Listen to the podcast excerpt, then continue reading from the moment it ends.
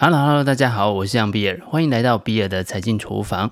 过去我们谈起区块链或者是加密货币啊，总是有种神秘感，或者是说呢，觉得在科技面前呢，自觉渺小，对科技不了解，也不想了解。那过去啊一段时间，特斯拉的创办人伊隆马斯克似乎对一种加密货币情有独钟，甚至啊在他的推特上面写道 “One Word Doge”。没错，这个听起来有点像搞笑的加密货币，就是狗狗币。跟其他看起来高大上的区块链加密货币项目不同，狗狗币呢听起来就觉得十分卡哇伊，十分可爱。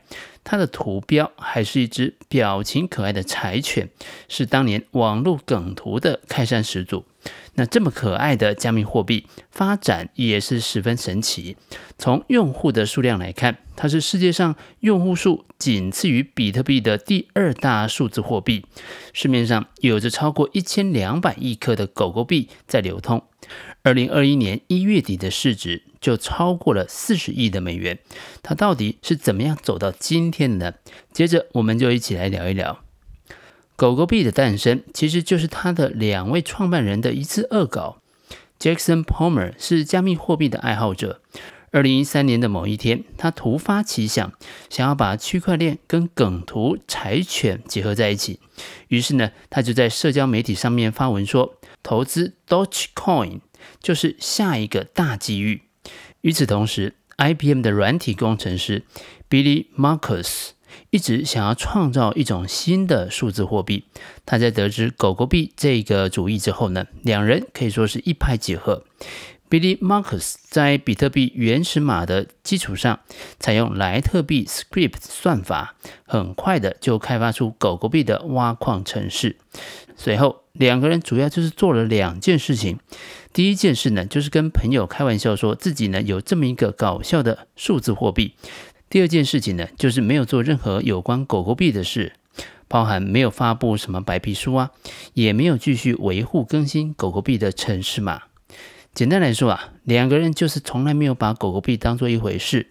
当然，现在持续在耕耘狗狗币的人，也已经早就不是这两位创办人了。谈起狗狗币的发迹，它大概是最早被用来当做小费的加密货币。国外知名的娱乐社交新闻网站 Reddit 发现，狗狗币特别适合当做小费。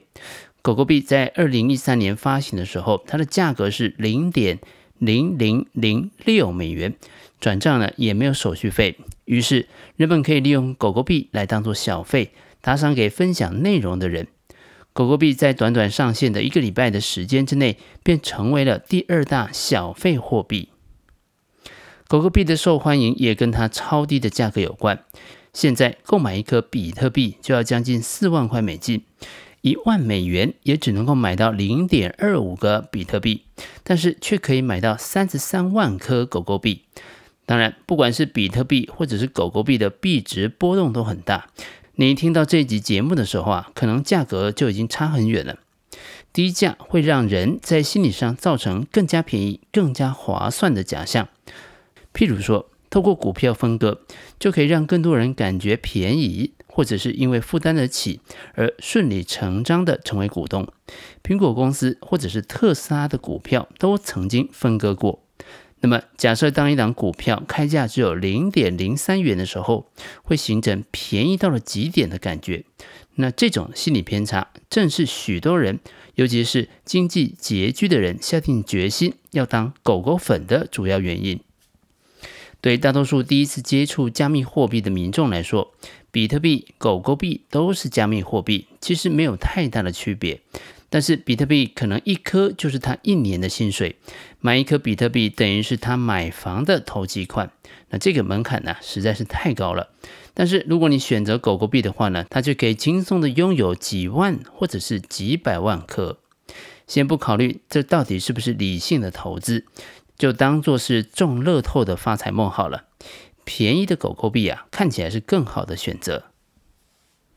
其次，相较于比特币将会在二一四零年挖完所有的币，从此一百多年的挖矿奖励制度也就会告一段落了。全球分布的庞大挖矿算力，就只能依赖不确定的转账费用来维持。到底会出现什么样子的变化，实在很难预测。但是这确实是一个现实存在的问题跟瓶颈。而狗狗币起初的发行量就有一千亿颗，每年会持续增长五十亿颗，保持逐年下降的通膨率。这个做法其实从根本上保障了狗狗币的矿主以及矿场的持续营运。永远都会有矿机值守运行区块链，任何时候的交易都会在第一个时间得到记录和确认。固定数量的加密货币，由于本身的稀缺性，很有可能会衍生出囤积居奇的心态，出现人为的通货紧缩。然而，人类的社会一直是处在发展阶段的，经济跟商品的总量也都在持续的成长。保持适度的通货膨胀，才能够满足现实社会发展的需要，同时也可以保持币价绝对值的相对稳定。从这个角度来看，比特币越来越像是数位黄金，逐渐脱离了货币的角色，反倒是狗狗币有发展成小额支付的可能性。随着拥有和使用狗狗币的人越来越多，它的使用场景也越来越丰富。不管是订阅网络影音平台，或者是国际支付、预购航班等等，使用狗狗币都行得通。但是更有趣的是呢，在慈善领域，狗狗币也很流行。比如说，牙买加雪橇队曾经因为经费不足，没有办法参加2014年的冬季奥运会，狗狗币社区发起了圆梦行动，众筹到大约合三万美元的狗狗币，帮助他们踏上冬季奥运会的会场。也曾经募款解决肯亚水资源的危机，资助赛车比赛，资助癌症患者，以及帮助龙卷风受灾户无家可归的人等等。但是呢，话说回来，不论是狗狗币还是比特币，会不会终究是一个大泡沫呢？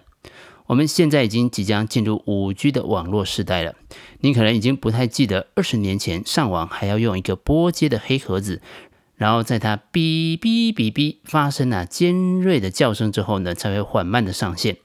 但是两千年前后呢，全世界有上兆的美元的投机的资金蜂拥投入这个网络科技，许多的 .com 公司因为没有盈利模式，但是就是烧钱砸钱，最后呢只能化为乌有。曾经当初的网络巨头也已经不复存在。甚至纳斯达克指数都从五千多点跌到剩下一千点。然而，资金泡沫会退去，但是技术跟产业的生态则会存活下来。过去网络的速度可能连下载一首歌都要等个半天，但是现在即使你是手机的无线网络，都有百倍于当年的速度。因此，其实投机的资金是否关注，是所有新兴产业是否能够获得最终成功的先决条件。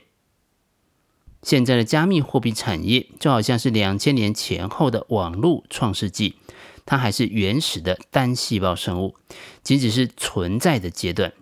因此，此时一切看起来都像是投机跟泡沫，没有一个像样的应用，交易的速度也很慢。但其实这个阶段最需要的其实是细胞分裂、体量的膨胀，以及吸收更多的资源跟技术的沉淀。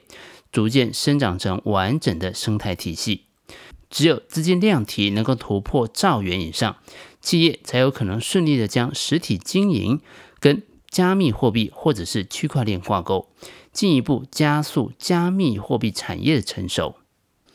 在很多加密货币的创始人随着加密货币升值而成为世界富豪的时候，狗狗币的创始人 Jackson Palmer 自己手上持有的狗狗币很少。总价值大概不到五十美元。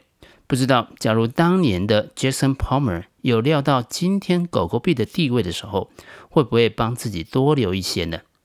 然而，当初啊，他就是认为加密货币不应该沦为炒作工具，才会想要用狗狗币来讽刺当时市场的疯狂。